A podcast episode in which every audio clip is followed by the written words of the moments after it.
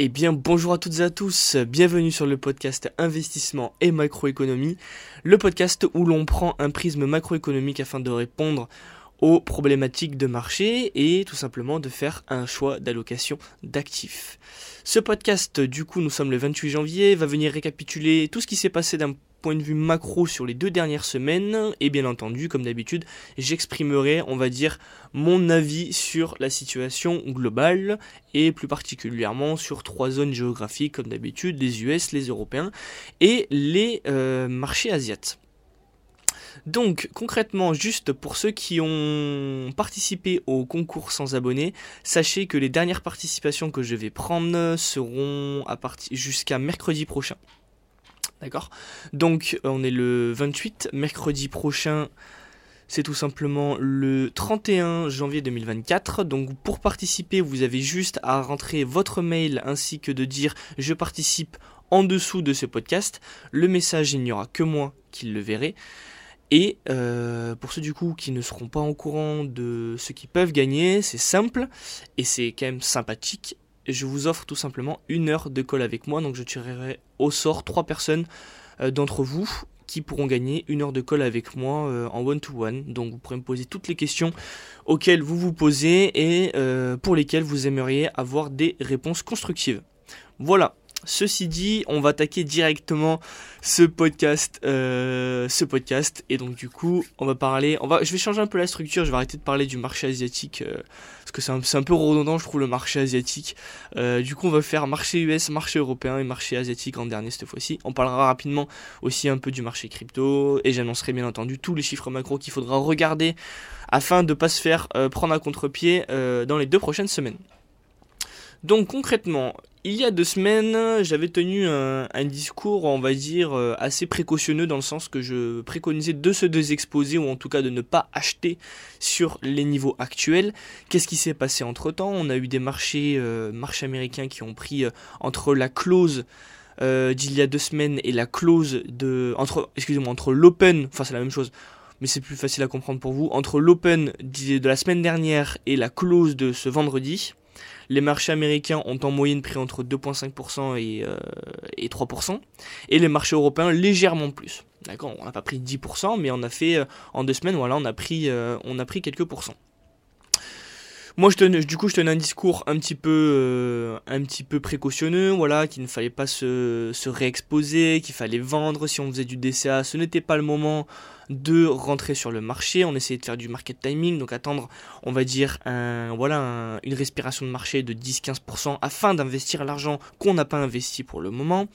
Euh, donc voilà, c'était un petit peu mon discours pour ceux qui ne l'avaient pas écouté. Le marché monte, donc euh, on va dire que sur un horizon de temps de deux semaines, je n'ai pas raison. Mais bon, c'est quand même compliqué d'avoir raison sur deux semaines.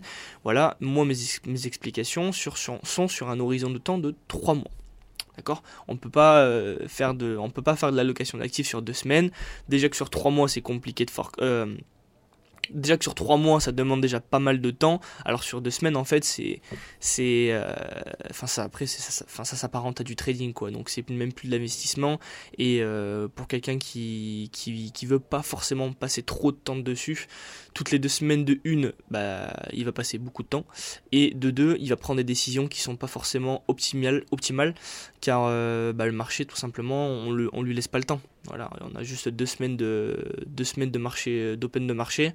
Euh, le marché, tout simplement, peut très bien donner des indications sur deux semaines et euh, à la troisième semaine faire complètement l'inverse. C'est pour ça que trois mois, c'est un horizon de temps qui nous permet d'avoir des informations qui sont bien intégrées dans le marché, d'accord Où les investisseurs ont le temps d'avoir une réflexion dessus. Et c'est un horizon d'investissement qui nous permet d'être actifs, bien entendu, mais sans pour autant être tous les jours devant son écran. Voilà, ça demande juste de faire un petit récap pour la trimestrielle, un petit peu sur nos investissements, quels sont les secteurs qui ont surperformé, euh, où en est l'aspect macroéconomique des choses, est, la, quel est tout simplement le, les lignes à ligne de mon portefeuille, voilà quel est le pourcentage de chaque ligne que j'ai dans mon portefeuille, euh, est-ce que je souhaite arbitrer, etc. Donc sur trois mois, c'est quand quand même faisable. Concernant maintenant les annonces macroéconomiques qui ont impacté le marché. Donc, on va commencer par les marchés US. Les marchés US, on a eu tout simplement des ventes au détail.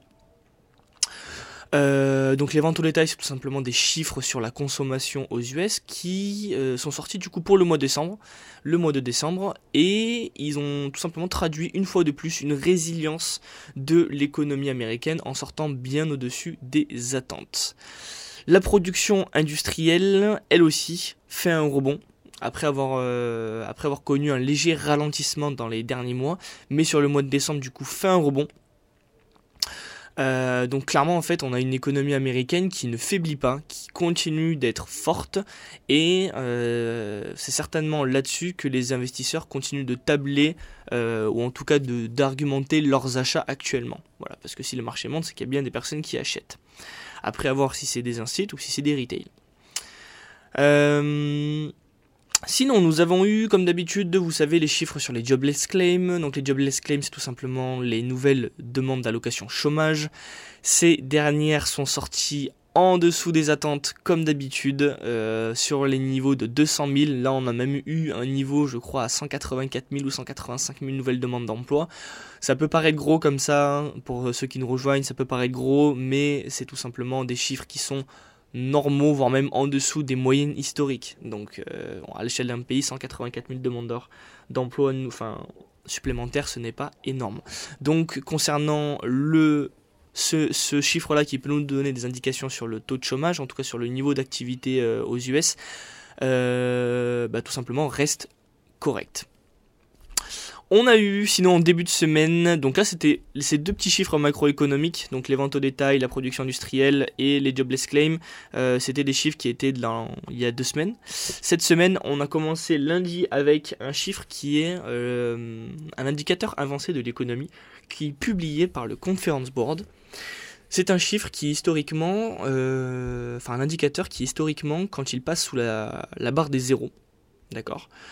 Dans les mois qui suivent, nous avons une récession. Là maintenant, ça va faire quand même bien entre euh, peut-être 8 mois et 18 mois, je n'ai pas le, précisément le, la time frame exact dans la tête. Mais ça commence à faire un bout de temps que ce chiffre, cet indicateur macroéconomique est sous la barre des zéros, mais qu'on n'a tout simplement pas d'indication de récession aux US, et on le verra avec les chiffres du PIB mais euh, historiquement, voilà, quand c'est le US Leading Indicator, c'est ce chiffre quand il est sous les zéros dans les, voilà, dans les prochains mois, euh, prochains trimestres, si vous préférez. Nous observons une récession aux US. Ça a marché euh, dans les années 2000, ça a marché en 2008. J'ai plus en tête les, quand il avait été lancé, mais en tout cas, quand il y a une récession aux US, ce, cet indicateur-là l'avait pré-shot. Nous sommes en dessous de la barre des zéros, D'accord? Donc, normalement, on devrait avoir une récession dans le futur. Cependant, et c'est là où, la partie elle est technique, c'est quand? D'accord? Donc si on en croit cet indicateur-là, c'est pas un indicateur stochastique ou ce que vous voulez avec des RSI de merde, etc. Non, c'est un indicateur macroéconomique avec des vraies études qui sont faites derrière et qui a déjà prouvé, bon, certes, à pas, euh, il n'y a pas eu énormément de, de, comment on appelle ça, de euh, d'événements afin de le démontrer, enfin de récession afin de le démontrer, mais c'est un indicateur macroéconomique qui, quand il passe sous les zéros, on sait que euh, qu'on va avoir une récession. Il me semble que la dernière fois qu'il était passé sous les zéros, c'était en 2008. Sinon, il a toujours été, il a toujours été, toujours été positif. Donc ce, donc ce, chiffre macro est sorti, il a encore ressorti en dessous des zéros. Euh, donc concrètement, voilà, ça nous annonce normalement une récession dans les prochains trimestres, sauf que ça fait déjà pas mal de temps que ce chiffre est sous les zéros et que bah, on a une économie américaine qui est plus que résiliente, on a un marché qui est boule. Euh, concrètement, qu'est-ce qu'on fait? Mais bon, c'est quand même important de noter que cet indicateur-là, voilà, le US Leading Indicator, il est sous les zéros. Mercredi, nous avons les nous avons eu les PMI qui ont donc les PMI c'est tout simplement des euh, des des comment on appelle ça? Des questionnaires qui sont fournis aux directeurs de, certains services. Donc on a les services des services d'accord ou si vous préférez le secteur des services. Et le secteur euh, on va dire un petit peu plus primaire. Enfin primaire oui c'est ça primaire.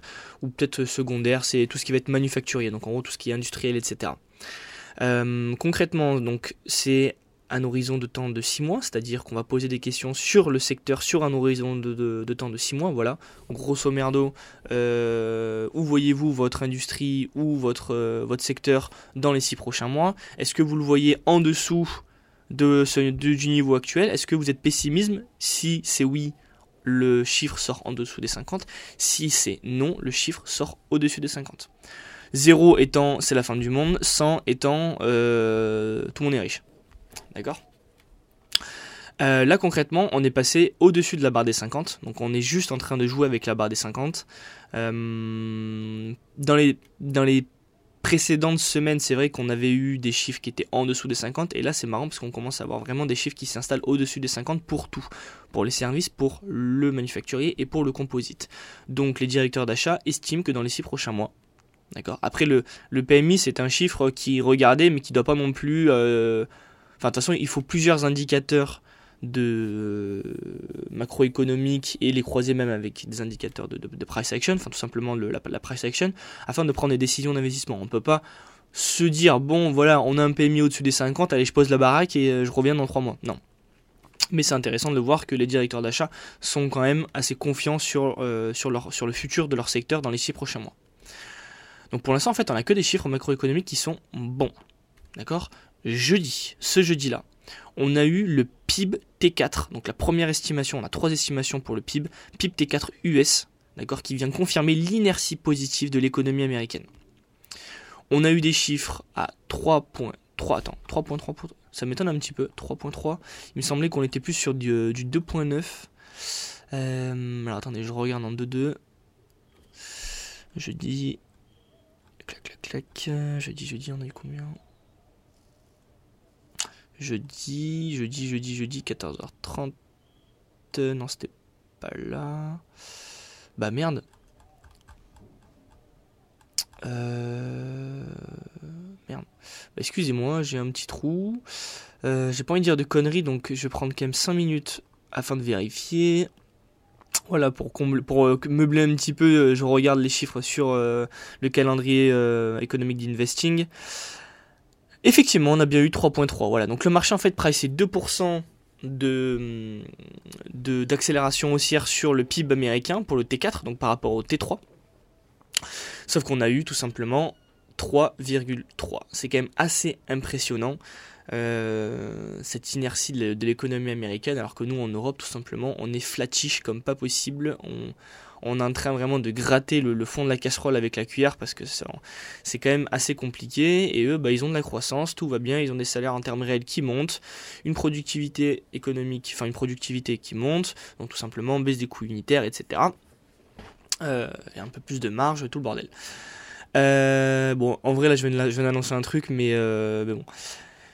Euh, donc du coup voilà, donc on a eu des chiffres qui sur le PIB qui nous montrent une fois de plus la résilience de l'économie américaine. Euh, on avait la Fed d'Atlanta qui elle tablait sur plutôt une accélération haussière du PIB T4 sur les 2.8, euh, 2.6 ou 2.8.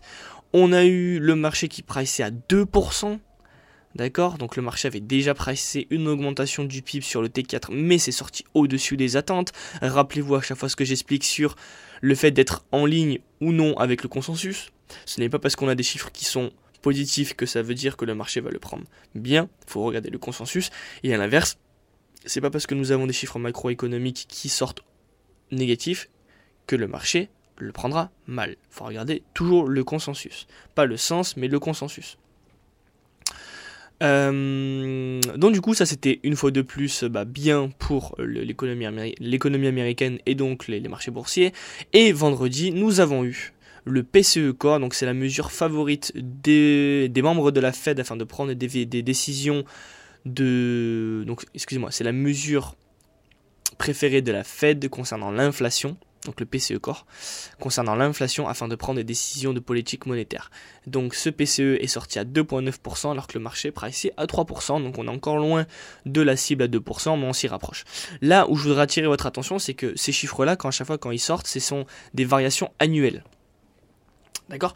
On a euh, des chiffres qui sont publiés qui sont year donc sur un an glissant, on a des chiffres qui sont publiés en months on months, donc en gros sur un mois glissant. Donc la variation d'inflation par rapport, euh, donc ce mois-ci par rapport au mois dernier, et la variation d'inflation du, du mois de décembre 2023 par rapport à décembre 22.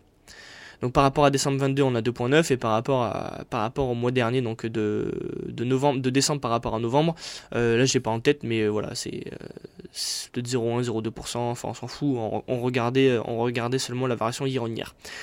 Donc on est loin de la target de 2%. Cependant, là où j'aimerais attirer votre attention, c'est que on a des chiffres sur 6 mois glissants, 3 mois glissants qui sont annualisés, qui eux sont en dessous des 2%, il me semble que sur le 6 mois glissant annualisé, on a 1,9%, donc ça veut dire que la target de la Fed est, accomplie. Et 1,5% sur le 3 mois annualisé. Quelque chose comme ça. Donc cela explique, euh, on va dire, en partie la grosse baisse des taux qu'on a eu et l'accélération haussière en fin d'année qu'on a, euh, qu'on a pu connaître. Cependant, la variation year-on-year est et reste à 2,9%. On n'a pas encore cette décélération comme on peut le voir sur du 6 mois glissant, 3 mois glissant. Donc c'est quand même euh, c'est un bon chiffre parce que c'est sorti en dessous des attentes, mais c'est là où, où, je vais faire ma transition après avec le marché obligataire, mais cela ne donne pas encore d'indication à la Fed concernant un pivot au mois de mars. Rappelez-vous, le marché price un pivot donc en gros une baisse des taux si vous préférez un pivot, un pivot en fait d'une banque centrale. C'est, euh, on peut en avoir deux, un pivot. Soit on pivote euh, d'une politique monétaire qui est accommodante vers une politique monétaire qui est restrictive, soit on vient pivoter à l'inverse d'une politique monétaire qui est restrictive vers une politique monétaire qui est accommodante. Actuellement, on est dans une politique monétaire qui est restrictive. Et du coup, on voudrait tourner vers une politique monétaire qui est accommodante en venant baisser nos taux. D'accord? Le marché essaye de pricer ça dans le temps. Est-ce que ça va être la réunion de la fête du mois de janvier, de la semaine prochaine? Est-ce que ça va être celle euh, au mois de mars? Est-ce que ça va être celle au mois de mai? Est-ce que ça va être celle au mois de juin? Etc. etc. Donc le marché essaye de pricer dans le temps tout ça. Suivant comment c'est pricé, donc si imaginons c'est pricé au mois de mars, d'accord? Si demain le marché devait être amené à repousser l'échéance du pivot, on aurait tout simplement des taux qui monteraient sur les marchés. D'accord? On aurait le taux 10 ans qui monterait, le taux 2 ans qui monterait. A l'inverse, si le taux, le, pivot dans le temps est abaissé, on aurait tout simplement des taux 10 euh, ans, 2 ans ou euh, ce que vous voulez qui baisseraient. D'accord? Tout simplement parce que le, la Fed viendrait baisser ses taux plus rapidement que prévu. Et donc du coup, les cash flows, enfin c'est comme ça que je pense qu'il faut le voir. Peut-être pas les cash flows, mais les les, les comment on appelle ça? Non mais c'est tout simple je suis con c'est tout simple. C'est euh, bah, du coup bah, vu que la Fed va venir baisser ses taux plus rapidement que prévu. On va avoir bah, du coup le taux 3 mois le Fed Funds qui va être plus bas. Donc pour le même niveau de risque la, la banque centrale américaine donc la Fed va venir baisser ses taux. Et donc du coup s'il y a une baisse des taux on va avoir une baisse des taux sur le 2 ans sur le 10 ans etc etc enfin proportionnellement Enfin, pas forcément, non, justement, pas forcément proportionnellement, mais on va avoir une baisse de taux. Contrario, si on a des, montées de taux, si bah, le, le Fed Funds monte, on va avoir le 10 ans qui monte, obligatoirement. Parce qu'on peut euh, peut pas avoir, comment on appelle ça, un risque qui est rémunéré plus sur du 3 mois et un risque qui n'est pas rémunéré plus sur du 10 ans. Attention, je vous vois venir pour ceux qui sont un peu techniques, je ne parle pas de l'inversion de la courbe de taux. Ça, c'est encore autre chose. D'accord Mais là, je parle juste de l'ajustement des taux. Mais je parle pas d'inversion de courbe des taux, parce qu'effectivement, on peut avoir des taux 3 ans qui sont au-dessus des, taux 10 ans, c'est ce qu'on a, ce a eu euh, ces derniers mois. Là maintenant, je crois que je crois plus que ce soit le cas, qu'on a des taux 10 ans qui sont au-dessus des taux, euh, des taux 3 mois. Pour ceux rapidement qui seraient un petit peu perdus quand je parle d'inversion de courbe des taux, euh, juste je vérifie, on a le taux 3 mois, il a combien le taux 3 mois là?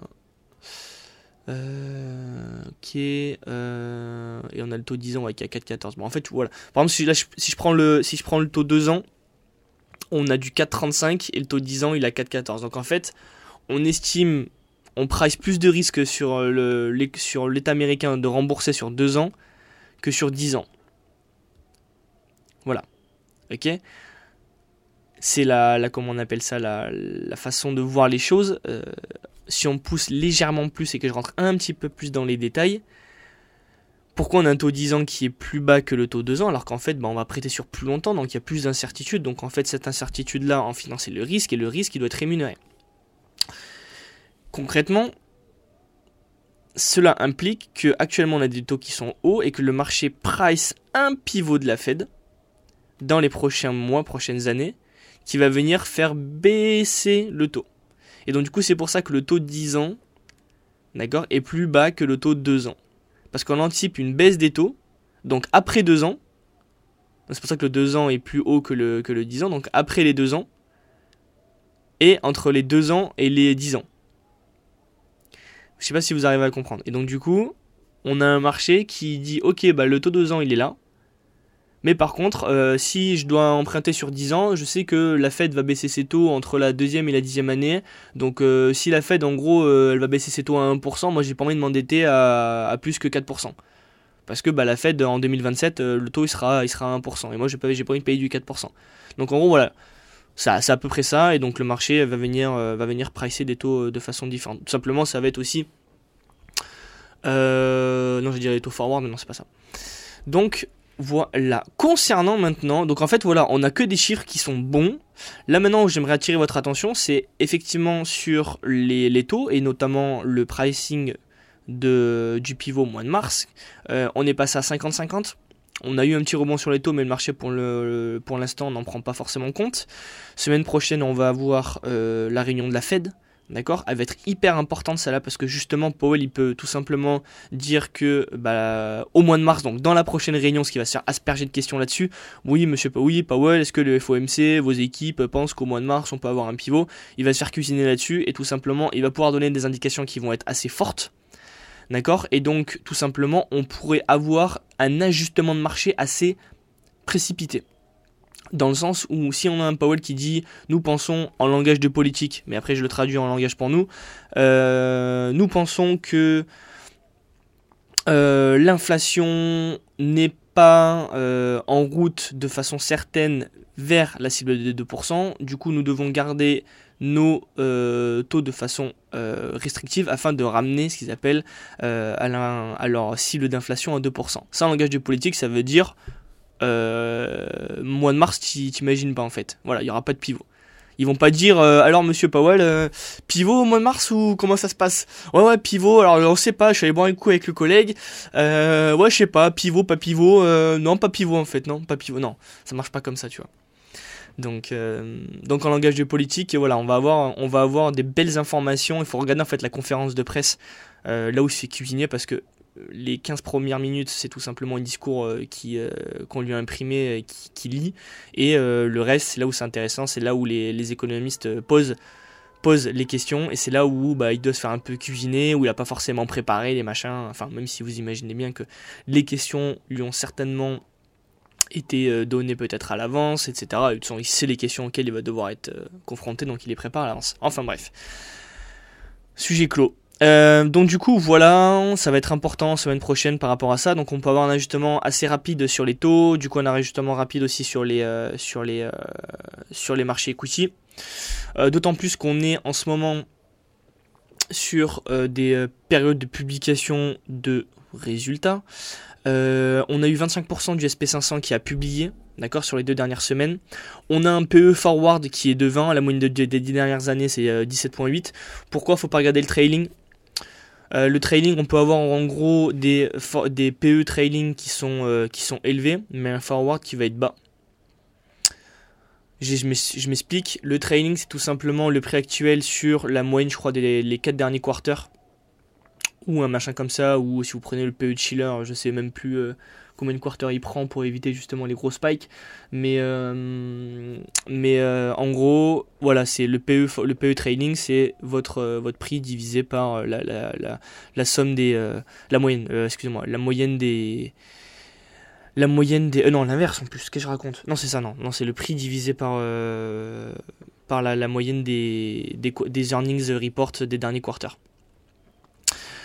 Nous, on veut regarder le forward. Quel, donc, comment est le prix par rapport à nos anticipations d'earnings sur les prochains trimestres Et c'est ça qu'il faut regarder. Et celui-ci, pour le moment, il est à 20 et la moyenne des 10 dernières années est à 17.8. Donc on est légèrement overvalued par rapport à la moyenne. Voilà, pour ceux qui croient à la euh, mean reversion, donc en gros retour à la moyenne. En fait, euh, vous avez une moyenne de long terme, une tendance de long terme, et en fait vous avez tout simplement des, euh, des, des, valorisations qui viennent, qui viennent tourner autour, parfois des excès à la hausse, parfois des excès à la baisse, mais on reviendra toujours à la moyenne. Donc voilà, on est sur la partie haute de cette moyenne. D'autant plus que on a des révisions d'EPS par rapport au 31 décembre.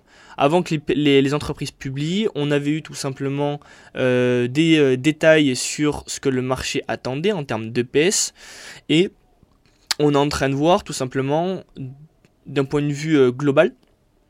Donc quand on, regarde le, marché global et pas juste un secteur par secteur ou trois entreprises par trois entreprises, quand on regarde là, tout ce qui a été publié, on a des earnings qui sont légèrement en dessous de ce qu'on avait anticipé par rapport au 31 décembre. Voilà, pour ceux qui me demandent mes sources, euh, ce n'est pas moi qui calcule ça, moi juste j'ai les compétences pour pouvoir interpréter.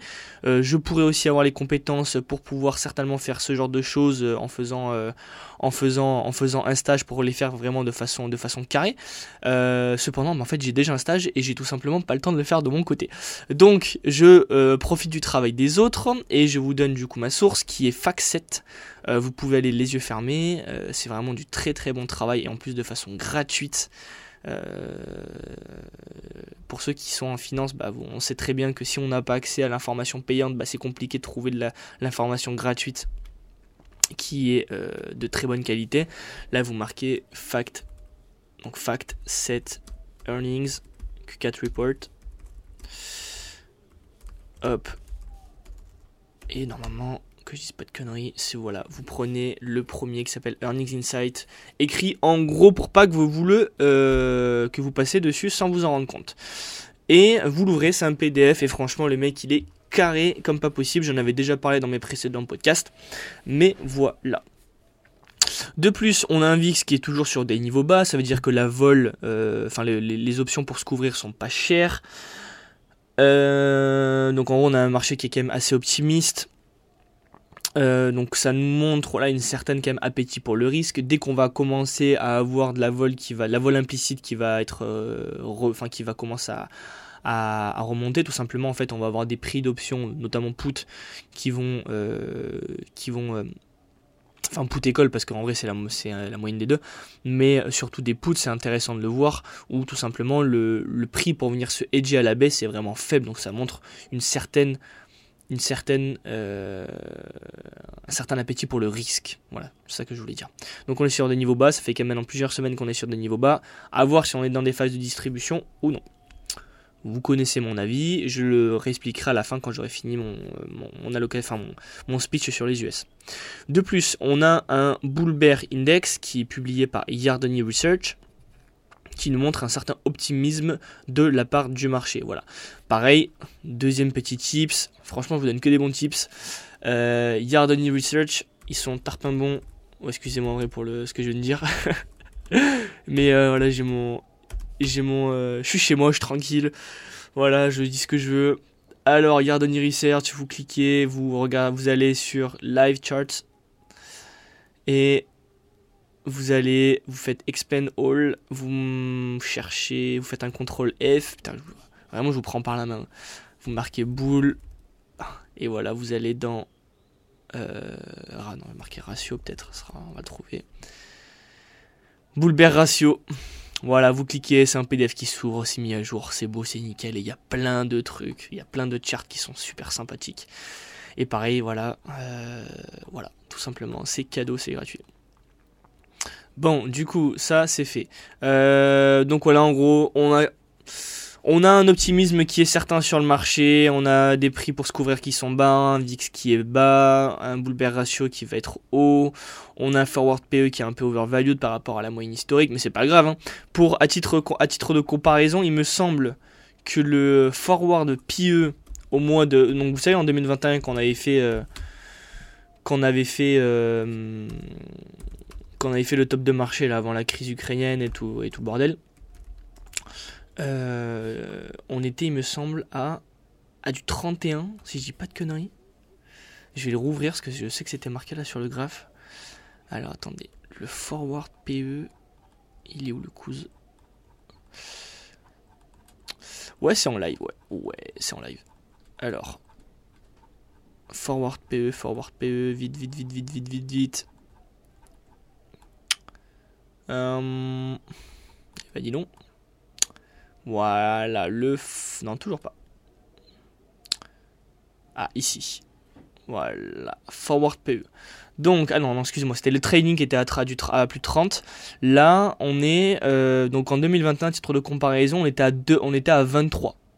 Actuellement, on est à 20 et quelques, 20 et des patates. on a 20 piles, excusez-moi, on a 20 piles. Et on était à 23 sur le top de marché en 2021. Voilà, pour vous donner un titre, un titre de comparaison.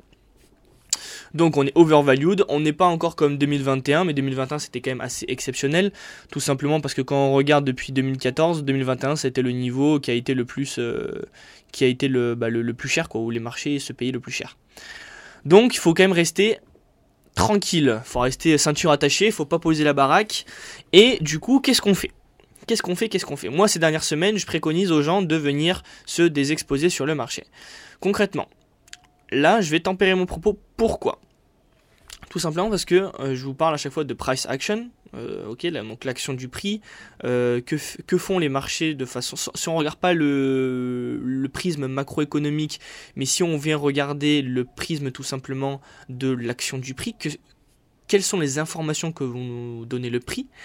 Quand on regarde, on a une figure chartiste qui commence vraiment à se euh, bah, tout simplement à prouver qu'elle est en train de se mettre en place, c'est ce qu'on appelle la cup and handle.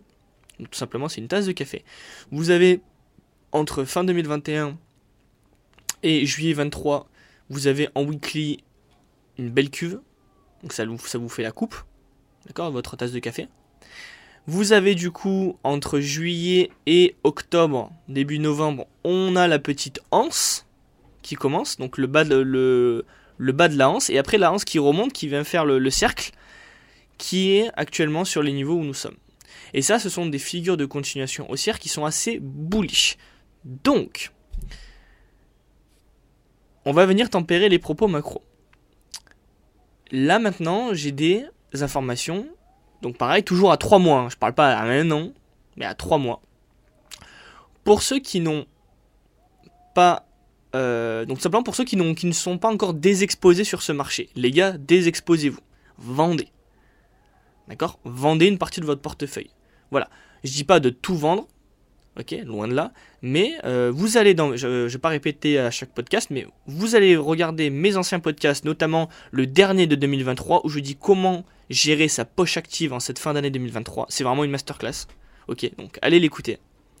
Et j'explique précisément qu'est-ce qu'il faut faire pour je définis une poche, qu'est-ce que la poche active, l'horizon d'investissement qu'on doit avoir sur une poche active, quels sont les pourcentages entre guillemets qu'on doit vendre dans cette poche active? Et une poche active, est-ce que ça va être 70% euh, du portefeuille, est-ce que ça va être 30% du portefeuille? J'explique vraiment pas mal de choses. J'explique aussi le phénomène du market timing euh, pour pas faire du, du, du décès de, de bener euh, comme, un, comme un con sans rien comprendre à ce qu'on fait. voilà, vraiment c'est une masterclass. Donc, ce que je vous propose, c'est d'aller écouter ce podcast afin de comprendre comment gérer cette poche active. Pour ceux maintenant, du coup, qui ont un petit peu euh, compris comment cela, comment cela marche, concrètement, pour ceux qui n'ont pas vendu, désexposez-vous. Pour ceux qui ont déjà vendu, si vous avez vendu, entre guillemets, déjà toute votre poche active, ne vendez rien. Profitez de l'inertie positive du marché, parce que comme je vous dis, on a une figure chartiste qui est quand même assez sympathique, D'accord? Et on peut potentiellement continuer un petit peu plus. Le marché ne prendra pas 15 ou 20% de en ligne droite. Ça, faut, vous en soyez certain. Si vous voulez casser la baraque, ce n'est pas le moment. D'accord? Ce n'est pas le moment. Euh, par contre, si on veut venir chercher peut-être 5% de plus, c'est possible. C'est possible, d'accord? Après, on aura certainement des respirations. Et donc, c'est là où ce qu'on aura vendu dans notre poche active, on pourra le réinvestir. À titre, à titre d'exemple, le marché baissier qu'on a connu là de fin octobre à euh, de, fin, de fin juillet à fin octobre, d'accord Et bah on avait perdu quoi entre 10 et 15% sur les marchés. Bah, c'est à ce moment-là qu'il faut rentrer sur les marchés et c'est à ce moment-là justement si vous allez écouter mes précédents podcasts où j'explique qu'il faut tenter le tenter le coup et rentrer sur le marché en donnant des avis constructifs comme je le fais actuellement. D'accord Donc il faudra attendre tout simplement une respiration de marché comme ça là afin de re-rentrer notre poche active qu'on aura vendue sur des niveaux actuels. C'est plus facile à dire qu'à faire, j'en suis d'accord, mais voilà. Donc pour ceux qui, ont, qui sont déjà, déjà des exposés correctement, qui, ont, qui sont quand même pas mal cash, voilà, entre 30 et 40% de cash, ne vendez pas. Profitez des 60 derniers pourcents qui sont investis à un horizon de temps plus long terme où on, on accepte de subir des variations. Parce que quand on veut dire, quand on dit j'investis sur 10 ans, 15 ans, 20 ans, en fait, c'est con de dire ça. Enfin, je suis désolé, c'est con. Parce que quand tu dis ouais, j'investis sur 20 ans, bah, en fait, tu te bouffes un Covid, tu te bouffes un, tu te bouffes un, subprime, tu te bouffes un 2022 où tu perds moins 30% sur tes indices. Et en fait, si tu fais, si tu t'intéresses un minimum au market timing, au marché, tu peux faire justement du market timing pour venir démultiplier tes performances. Parce que si tu arrives à vendre 30 à 40% et euh, t'évites, on va dire 15 ou 20% de baisse sur le, marché, euh, le marché en 2022, euh, tes, putain, tes perfs, tu vas les démultiplier quoi. Donc je suis désolé, mais c'est complètement bête de penser euh, ouais j'investis sur 20 ans, je me après voilà, si vous voulez pas vous intéresser, bah écoutez, faites ça et euh, de toute façon le podcast ne, vous sert à rien euh, concrètement, à part peut-être vous donner des indications un peu sur l'état de l'économie, mais le podcast ne vous, sert à rien.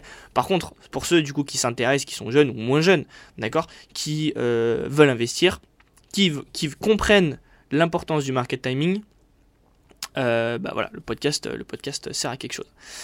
Donc voilà, donc pour ceux qui ont vendu entre 30 et 40%, regardez un peu l'inertie, d'accord? Et on acceptera bah, sur nos 50-60% restants du portefeuille, on accepte de subir un moins 15, moins 20%. Donc ça, euh, moi je suis pas Madame Irma, j'ai pas une boule de cristal, je peux pas vous donner la formule magique. J'essaye de vous la donner pour les 3 prochains mois, mais c'est déjà compliqué. Donc vous imaginez bien que sur 10 ans, c'est pas possible. Donc, faut qu'on se mette dans la tête que notre poche qui a 50-60%, une poche voilà, de 50-60% de notre portefeuille, elle va subir des variations, on va se prendre des moins 20, on va se prendre peut-être même un moins 30, on peut se prendre un Covid si c'est rapide et qu'on n'est pas réactif, à la limite. Et encore, parce que si on fait du market timing, on peut quand même euh, se désexposer assez rapidement, etc. Par contre, là où je n'accepterai pas pour ceux qui fassent du market timing, c'est de se prendre un Covid sur euh, les 30 ou 40% du portefeuille qu'on a en gestion active. Ok? Donc, voilà. Pour ceux qui, qui viennent d'arriver sur le podcast et qui souhaitent investir, les gars, n'investissez pas là. N'achetez pas un top de marché. On est clairement sur des tops de marché. Ok? C'est juste une question de, semaines, de mois avant que le marché se retourne légèrement. Je dis pas qu'on va finir un Covid, on va prendre un moins 50, mais on va se retourner. Et dès qu'on va avoir une chute de 10-15% sur les marchés, donc si un SP500 il perd moins 15%, il y a des actions, d'accord, qui auront pris des moins 25. Ok, je pense pas que là, euh, tous ceux qui m'écoutent, je pense pas que dans vos portefeuilles vous avez seulement euh, des trackers SP500. Ok, je suis sûr que vous avez aussi des titres vifs. Donc si, je pense que vous le voyez bien, si vous avez un SP500 qui prend moins 5, peut-être vos titres ils prennent euh, allez, moins 7, moins 8. Certes, il y en a qui vont prendre un peu plus, qui vont être qui vont surperformer qui vont surperformer donc si le si ton SP500 fait moins 5 bah ton titre va faire du moins 2 moins 3 mais tu en as d'autres aussi qui font du moins 7 moins 8 D'accord enfin, C'est la, volatilité euh, qui, euh, qui, est, un petit peu plus importante sur, euh, les titres vifs que le marché. Que le marché pris dans son ensemble. Donc voilà, ça fait combien de temps que je parle là sur le marché US Putain, ça fait 37 minutes. Oh la vache. Marché EU, rapidement. Marché EU, on a eu l'IPC Core du coup qui est sorti semaine dernière, donc pas cette semaine mais semaine dernière, qui euh, sorti à 3.4%. Donc concrètement, on est au-dessus de la target des euh, de la BCE comme d'habitude, mais on est aussi au-dessus du niveau d'inflation de la Fed. Cela du coup nous mène à penser que la BCE relèvera, euh, enfin baissera ses taux plus loin dans le temps que la Fed. Et euh, Madame Lagarde du coup s'est fait s'est fait, euh, fait un peu cuisiner euh, cette semaine euh, durant son allocation, durant son, son, discours, parce que cette semaine nous avons eu la décision de la politique monétaire de la Banque Centrale Européenne. on n'a pas appris grand chose concernant son speech qu'elle a lu. concernant après son speech pour répondre aux questions, elle a été légèrement moins au quiche que d'habitude. Et elle a dit mot pour mot qu'au lieu d'être attaché à un calendrier, il reste data dependent. Qu'est-ce que cela nous dit? D'accord? Qu'est-ce que cela nous dit? Tout simplement, si elle nous annonce qu'elle n'est pas attachée à un calendrier, cela explique que eux, dans leur tête, ils savent pas encore quand ils vont baisser les taux. D'accord? Ils restent data dependent. Ça veut dire qu'ils attendent d'avoir des chiffres macro qui sortent dans les prochaines semaines, prochains mois, afin de se dire ok euh, potentiellement euh, T2 on va pouvoir baisser. En tout cas c'est ce qui est pricé pour le moment pour la BCE, c'est une baisse des taux au T2 2024. Donc au mois de juillet par exemple fin euh, ouais, T2 on va dire juin juin ou à la dernière dernière dernière réunion de juin quoi. Enfin voilà, dernière réunion du T2 donc on va dire on va dire juin même si c'est début T3 mais voilà. Vous avez capté ce que je voulais dire. Euh, donc voilà, ils restent data dependent, légèrement moins hawkish que d'habitude, ils sont pas sur un calendrier data dependent. Euh, concrètement, on n'a pas appris grand grand chose, euh, à part que bon bah la taux, ce sera pas pour la prochaine réunion. Voilà. Concrètement, le langage politique, quand ils vont préparer ce terrain, comme ils l'ont préparé pour monter les taux, je sais pas si vous vous en rappelez, mais quand Powell on était, je me rappelle, en octobre 2021, Powell commençait à prévenir, attention, on va avoir de l'inflation, les taux vont monter. Il préparait le terrain. Powell actuellement commence à dire, on a des indications que l'inflation redescend, on voilà, potentiellement dans les prochaines réunions, on va pouvoir baisser les taux. Après est-ce que c'est bien pressé ou non par le marché, ça on aura plus d'indications semaine prochaine, la réunion de la Fed. La BCE, c'est différent elle n'est pas encore dans ce stade-là. Elle dit qu'ils restent data dependent et qu'ils ne sont pas encore dans un calendrier. Ils disent pas euh, on a des bonnes indications, euh, on estime peut-être qu'au mois de voilà euh, au mois de juin l'année prochaine potentiellement on peut baisser les taux. Non. Donc ils sont vraiment on, est encore on est un cran en dessous de la Fed en fait, enfin des États-Unis concernant le discours des, des banquiers centraux et concernant l'inflation elle-même. On est au-dessus en fait en inflation. Donc voilà. Euh, rapidement aussi, mercredi de cette semaine, on a eu les PMI qui sont sortis à l'inverse des États-Unis. Ça veut dire qu'aux États-Unis, bah, eux, ils ont de la croissance, des bonnes ventes au détail, de la bonne production industrielle, des PMI qui sortent euh, correctement, une inflation qui est plus basse, etc. Et bientôt un pivot qui va être, qui va être fait. Euh, en Europe, bah, en fait, on a des PMI qui sont sous la barre des 50 et qui sortent en dessous des attentes. Donc, contraction de l'économie, si vous préférez. Euh, pour donner un titre de comparaison, au T4 2023, on attendait, euh, on attendait 2% euh, aux US, on est sorti à 3.3. Nous, on attend 0%. Et ce qu'il faut savoir, c'est que ce sont des variations qui sont QOQ, donc des variations qui sont trimestrielles. D'accord? Donc la variation trimestrielle, il faut savoir que le PIB au T3 aux US était à 5,3%. D'accord? Nous, on est à 0% au T3. Quand on va comparer le chiffre au T4 2023, on va comparer, nous, sur une base de comparaison à 0% de croissance. Et on price encore 0% de croissance, de croissance.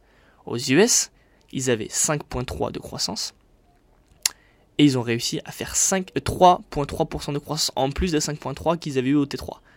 Vous comprenez le truc? La différence d'économie que nous avons? Elle est juste monumentale. Monumentale. D'accord? On n'est clairement pas dans une économie qui a une, inertie positive et les temps sont durs et les temps vont être encore plus durs. Que ce soit, là on le voit bien en ce moment avec les agriculteurs, etc. Enfin, c'est compliqué. On est vraiment dans, dans une société qui meurt clairement qui meurt. Que ce soit d'un point de vue économique, que ce soit d'un point de vue social, c'est la merde. Donc voilà. Euh, sinon, bah écoutez, les marchés apparemment tout se passe bien. Euh, le marché, euh, le CAC 40 qui prend 2,28% semaine dernière, semaine dernière, enfin vendredi plutôt, excusez-moi. Bon, on a un LVMH qui a, qui a pas mal contribué à ça. Pour rappel, LVMH c'est plus de 10% du CAC 40. Donc euh, c'est quand même euh, quand même important. Donc forcément quand LVMH a des belles variations, vu qu'elle avait publié ses, résultats euh, légèrement au-dessus des attentes, le marché l'a bien pris et ça a tiré vers le haut le CAC 40. concrètement la location, si vous devez si vous devez vendre prendre des, prendre des profits. si vous avez une poche Europe, d'accord, bah forcément je vous dirais de vendre votre poche européenne. Clairement, d'un point de vue fondamental, en fait, on est à chier ok euh, Rester sur de marché US, de toute façon, euh, pareil, je pense pas vous apprendre quelque chose, mais quand on regarde sur 10 ans, 15 ans, 20 ans, euh, la moyenne des rendements, enfin la moyenne annualisée des, rendements, aux US est supérieur qu'en Europe. Ça veut dire que si vous, si vous achetez 100 euros d'aujourd'hui d'SP500, 100 euros de CAC 40 ou d'Eurostock 50 ou de, de, SX, de, SX5, de euh, Stocks Europe 600, euh, maintenant que vous, et que vous allez euh, bah, revenir dans, dans, 20 ans, vous vous endormez dessus, bah, en moyenne, enfin vous aurez tout simplement plus de return sur le SP500 que sur vos deux investissements européens. La moyenne dividende net réinvesti, le SP500 c'est du 9, entre 9 et 10. Le CAC 40, on est plus entre du 5 et du 6, quoi, annualisé. Donc, messieurs, dames, voilà.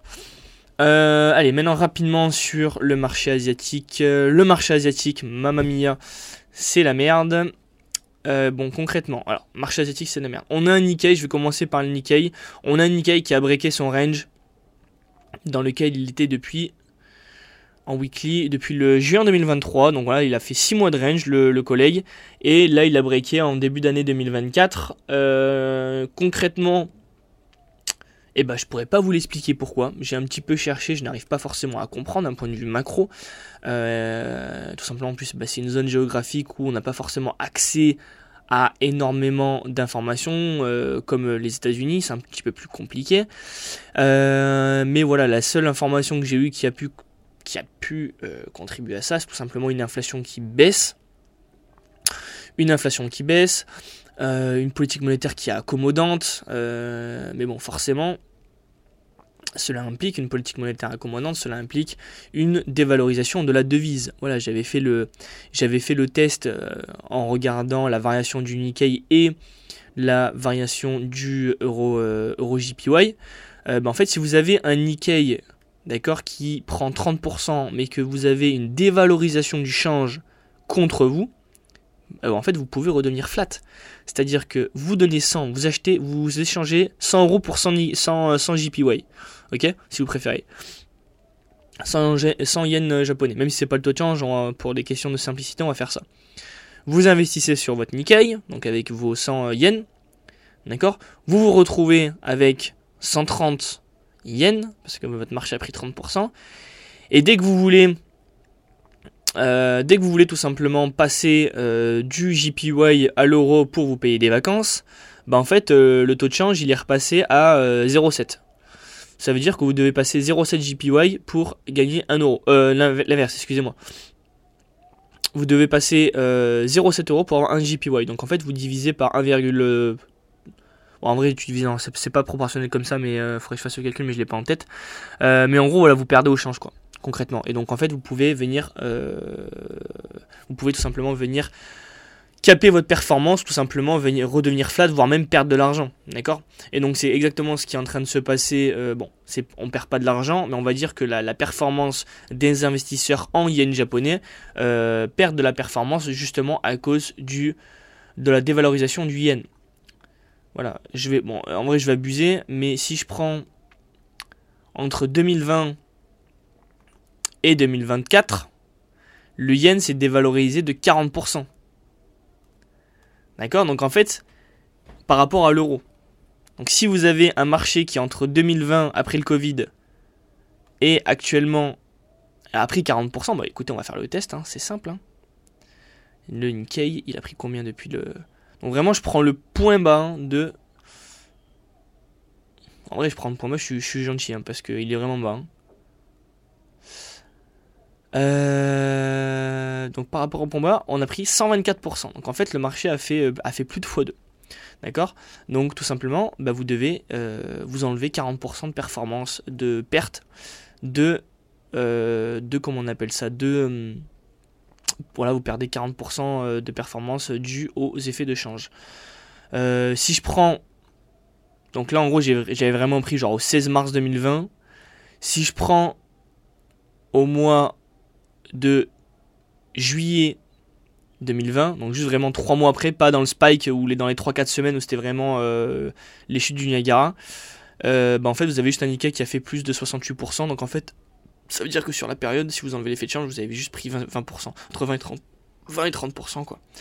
Donc, euh, donc voilà, c'est vraiment quelque chose qui est intéressant à prendre, à voir et à comprendre. Et donc du coup, qu'est-ce qu'on peut faire pour se hedger contre ce truc? La réponse est dans la petite phrase que je viens de vous dire. Il faut tout simplement investir sur deux ETF euro hedgés. Ça veut dire que vous venez prendre la performance de l'indice sous-jacent et vous prenez pas l'effet de change. Voilà. Cependant, euh, ce service a un coût supplémentaire que peut avoir un ETF classique. Donc au lieu de payer un ETF, je sais pas moi, 20 BP de fees, vous allez être sur du 30, euh, 30 peut-être 30, 35 BP de fees. Je n'ai pas les chiffres en tête, mais voilà. En tout cas, on paiera forcément plus cher sur des ETF euh, edgy euh, change que non edgy. Donc voilà. Concernant nos amis Shintok. Alors les Chinois, qu'est-ce qui se passe en Chine? Je ne sais pas si vous vous rappelez, du coup, la Chine, clairement, je vous refais pas le speech on est sur des, euh, des chiffres macroéconomiques qui ont déçu les investisseurs. On est sur, des, sur, des, euh, sur de la price action qui est complètement dégueulasse par rapport à par rapport au mois, par rapport à 2021, le marché chinois a pris moins 52%. Donc en gros, a un Covid, si vous préférez. Euh, on est actuellement sur des zones dans lesquelles on peut avoir des rebonds techniques.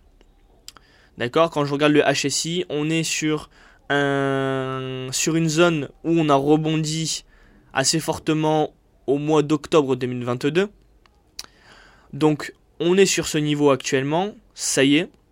Concrètement, on peut avoir un premier, rappelez-vous, on a ce qu'on appelle les W bottom et les M, top. Donc une construction d'un petit range et après une cassure du range par le haut. Ok, ça en haut on vient poser un bottom, en weekly on vient casser les ranges. Voilà, euh, tout simplement retracement technique, donc retracement haussier. A l'inverse, un M-top, c'est quand on a un marché qui est haussier, on fait la première branche du M, c'est le point haut, on retrace un peu, on revient tester ce point haut, et après on vient casser le creux du M. C'est ce qu'on appelle un M-top, et, un M-top, et c'est des figures de retracement baissières. D'accord? Et donc, concrètement, concrètement, là actuellement, on cherche à avoir un W bottom. Depuis, euh, bah depuis en fait, c'est simple, hein, un W bottom, on n'en a pas eu. Le dernier qu'on a eu, c'était au mois de mars, février-mars 2020, sur le marché chinois. Sinon, on n'a pas eu de W bottom. On a eu un V bottom, donc là, c'était carrément, euh, c'était, euh, fallait être dedans dès le départ, sinon en fait, le marché partait sans toi. Mais on n'a pas eu de W bottom. Donc les V bottom aussi montrent à chaque fois une certaine faiblesse sur le mouvement. Parce que justement, le marché est parti trop vite.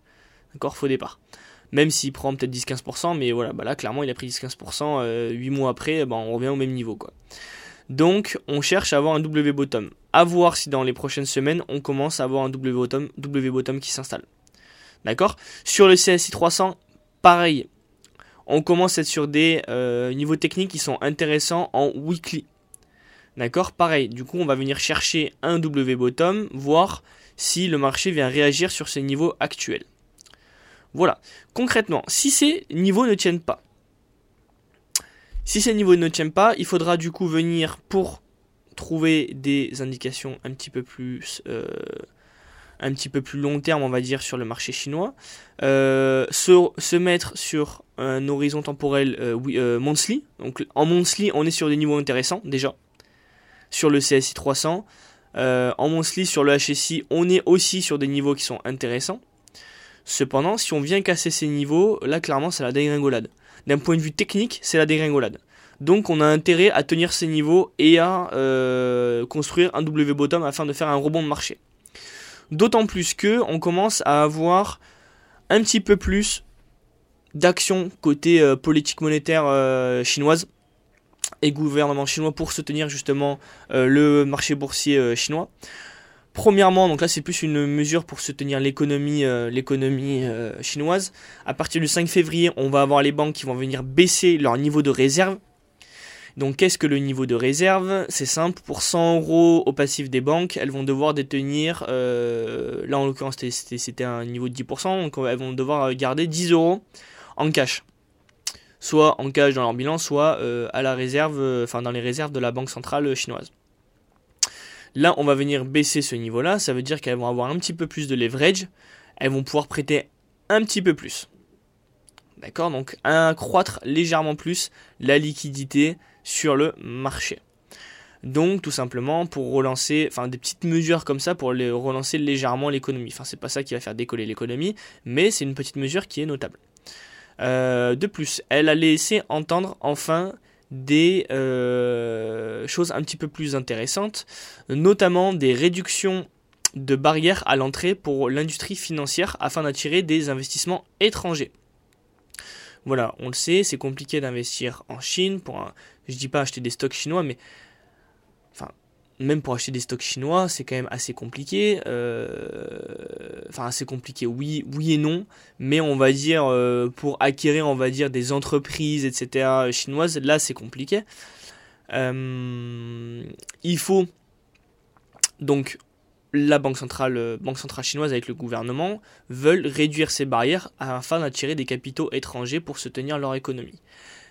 Troisième mesure qui est prise, enfin qui va être prise, c'est que on commence à voir, et ça a été publié, qu'il y a des fonds de pension étatiques, des fonds de pension privés, des assurances qui commencent à acheter des, euh, des actions sur les niveaux actuels à la demande du gouvernement chinois afin de soutenir le marché boursier chinois.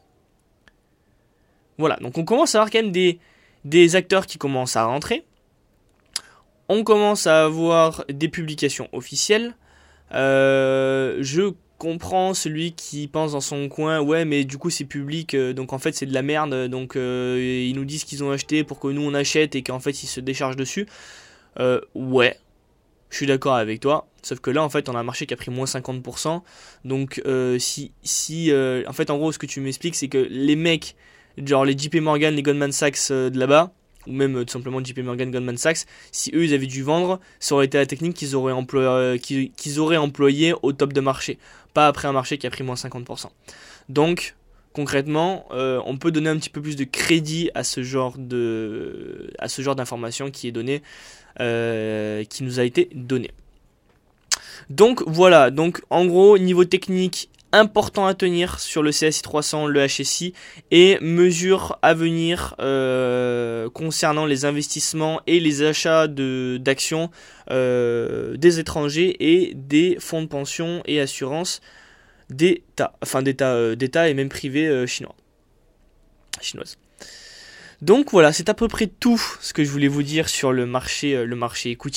Donc j'espère que vous avez eu des belles informations afin de, bah, prendre des, bons choix d'allocation d'actifs. Euh, qu'est-ce que je pourrais vous dire?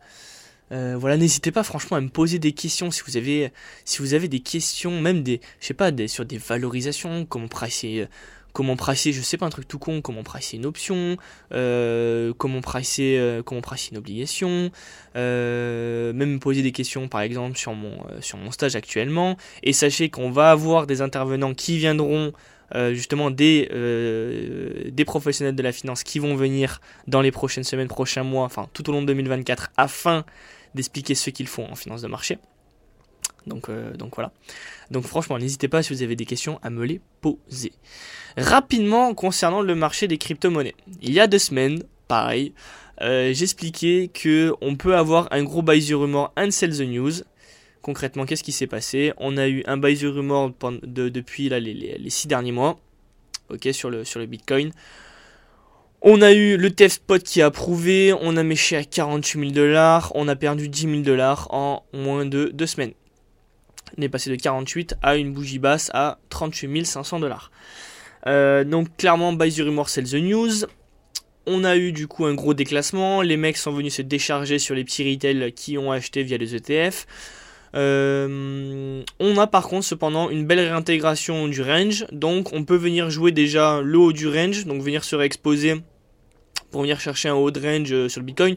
Pourquoi en fait je viens parler tout le temps du Bitcoin et pas des alts Tout simplement parce que le Bitcoin c'est celui qui fait la météo, c'est l'élément, euh, c'est lui qui fait l'énergie en fait du marché. Si lui prend moins 10%, euh, à moins d'avoir vraiment une crypto-monnaie qui soit très forte, mais le marché prend tarif derrière. Et vous avez des altcoins qui vont perdre entre moins 15, moins 20, voire moins 25. Ok? Si on a un BTC qui perd moins 10. Euh, donc en fait c'est pour ça qu'il faut regarder le Bitcoin. Je regarde tout simplement le Bitcoin pour faire mes choix d'allocation euh, sur les cryptos, en tout cas sur lesquels je vais poser mes billes, sur lesquels je vais mes billes. Et donc je regarde si le Bitcoin me donne des indications euh, haussières, d'accord, concernant sa price action. Si oui, bah, je décide de me réexposer au marché et tout simplement là je fais, c'est même pas du, je fais pas du trading, je fais pas de l'investissement, je fais de la gestion vraiment très active sur mes, sur mes placements.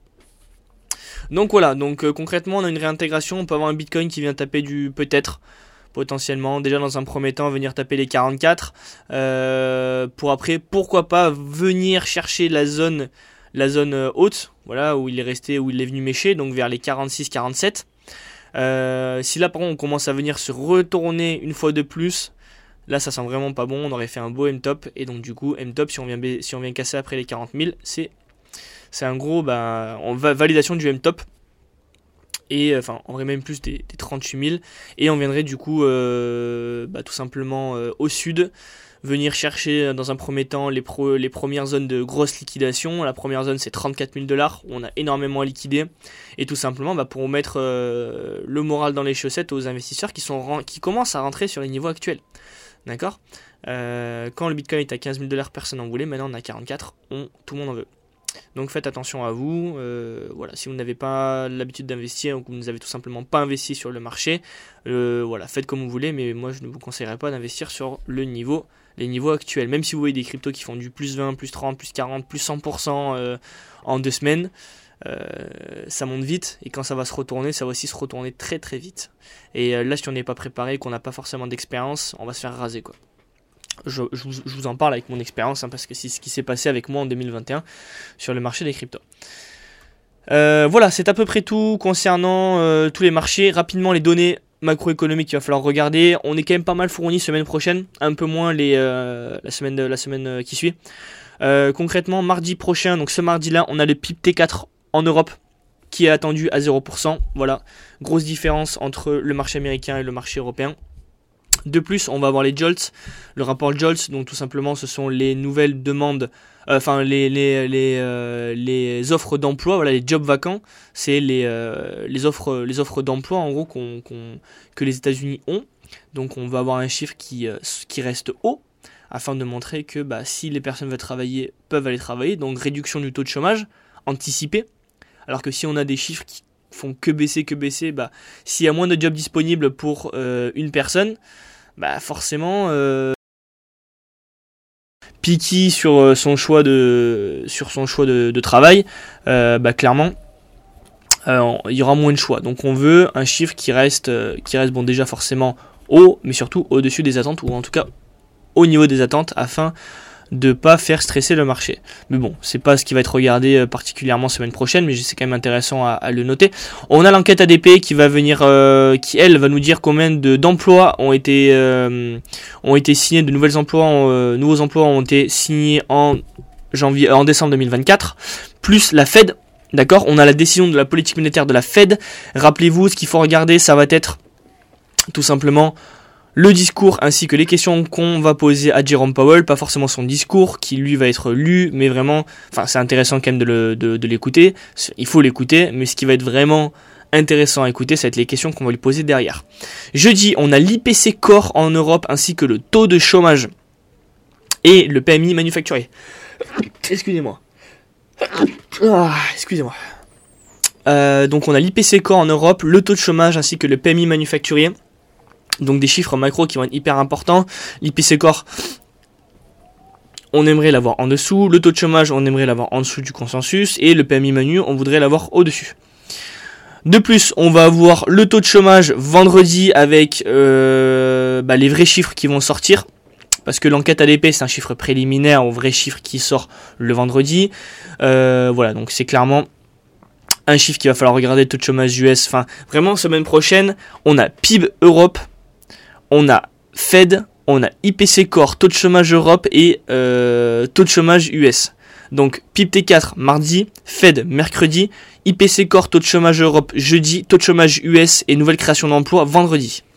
Donc c'est une semaine, une semaine qui est vraiment vraiment chargée. Ok?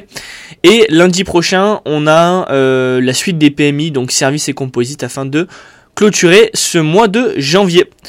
Voilà, c'était tout pour ce podcast. N'hésitez pas à vous abonner. Voilà, on est, euh, on est de plus en plus, donc franchement, n'hésitez pas à vous abonner.